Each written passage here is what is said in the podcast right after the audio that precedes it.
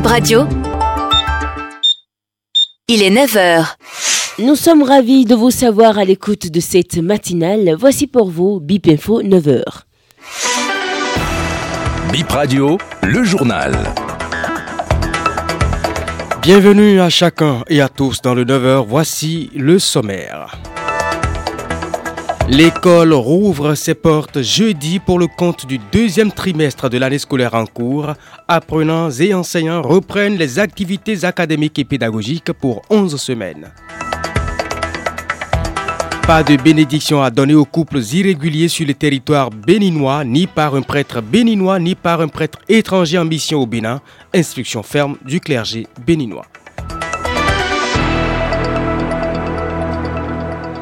Bonjour, bienvenue dans ce journal. Pas de bénédiction pour les couples homosexuels au Bénin. La conférence épiscopale demande aux prêtres béninois et les étrangers de passage ici de s'abstenir d'un tel acte. Le clergé réaffirme son rejet de l'homosexualité après l'autorisation du pape pour la bénédiction hors liturgie des couples gays. L'archevêque de Cotonou souligne néanmoins qu'il n'y a pas de contradiction entre le message du Vatican et la position de la conférence épiscopale. On écoute un extrait de la déclaration de presse de Monseigneur Roger Humbedi, archevêque de Cotonou. C'était le 31 décembre dernier.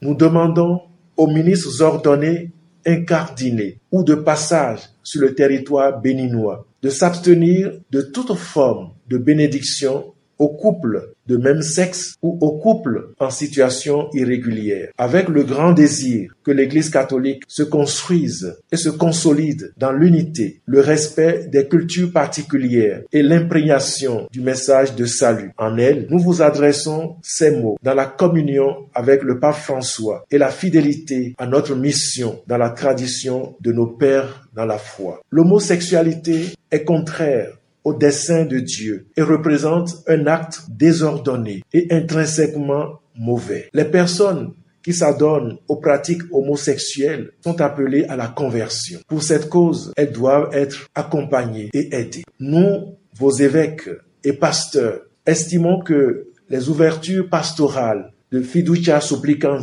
sont des recommandations générales dont l'accueil doit tenir compte de la spécificité des contextes socio-culturels de chaque église particulière de manière à favoriser l'enracinement de l'évangile dans la culture de cette dernière. Sur le volet éducation, reprise des cours dans les écoles, lycées et collèges en République du Bénin demain jeudi 4 janvier 2024 à 8h. Ce sera pour le compte du deuxième trimestre de l'année scolaire 2023-2024. Écoliers, élèves et enseignants se remettent au travail pour 11 nouvelles semaines. Les congés de détente interviendront du vendredi 16 février 2024 au dimanche 25 février 2024, soit une semaine de pause. Les congés de fin de deuxième trimestre vont intervenir du mercredi 27 mars 2024 au mercredi 10 avril 2024. Et parlant toujours de cette reprise, quel est le rôle des parents dans le suivi et dans la préparation des enfants pour une reprise plus efficace? Comment les élèves de leur côté doivent-ils se préparer pour ne pas être surpris par les évaluations et les cours dès la reprise?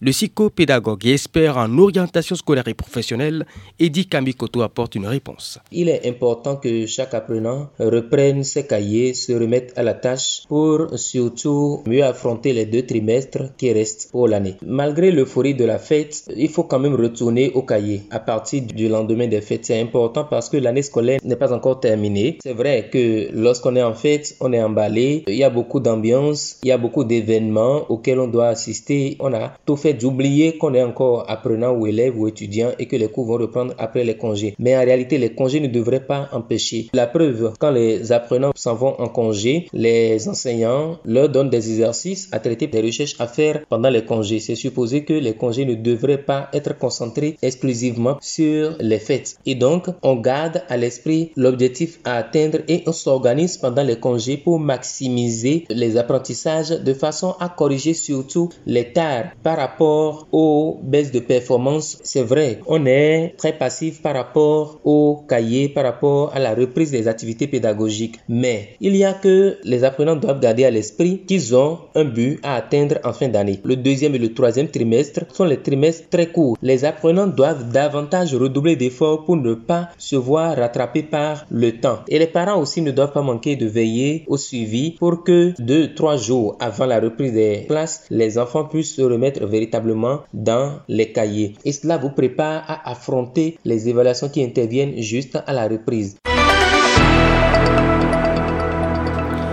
Direction la Cour constitutionnelle, audience ce matin du mercredi 3 janvier 2024. Une dizaine de dossiers au rôle, dont cinq pour continuation, entre autres. Un recours contre abus d'autorité et radiation illégale.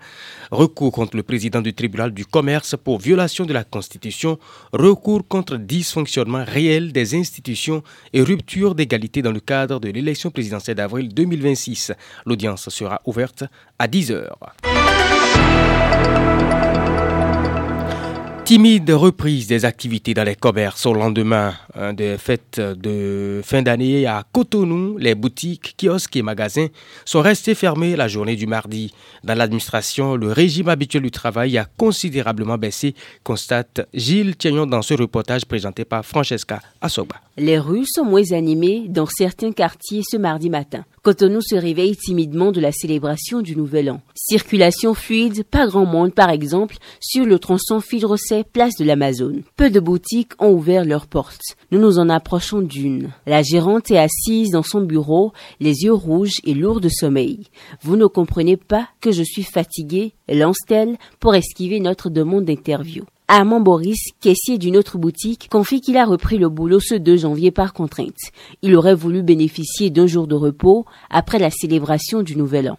Si je dois parler de fatigue, je dirais la fatigue de l'épuisement du 31, puis je, suis venu à 8 heures, je suis rentré tardivement. Hier aussi, j'étais là aussi, je travaille aussi jusqu'au soir. Donc, c'est cette fatigue, je peux parler de ça.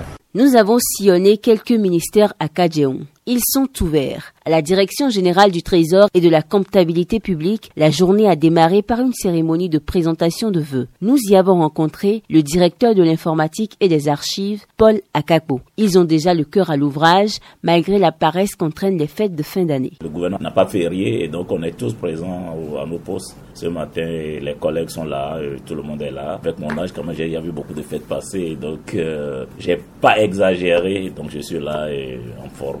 Dans cette structure, sous le ministère des Finances, le programme de présentation de vœux a continué toute la journée du mardi.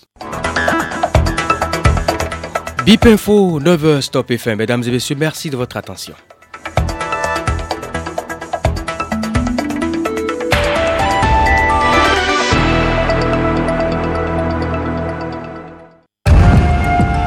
BIP Radio, toujours l'info qu'il vous faut.